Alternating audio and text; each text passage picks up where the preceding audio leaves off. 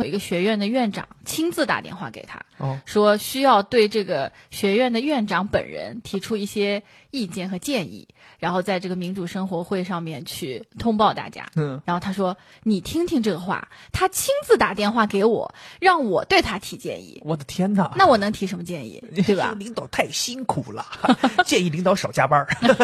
然后他就很愁啊，他说：“嗯那我能说啥呢？”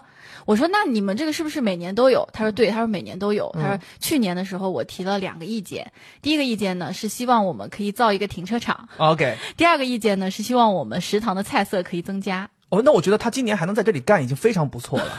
按理应该已经被开掉了。对我说：“那你今今年也提类似这种呀？”哦，你说对吧希望学校能建一个停机坪， 啊、我这样我直升飞机可以降落。很好笑。他为什么说要要造停车场？是因为他的车停在树下面全部都是鸟屎。哦，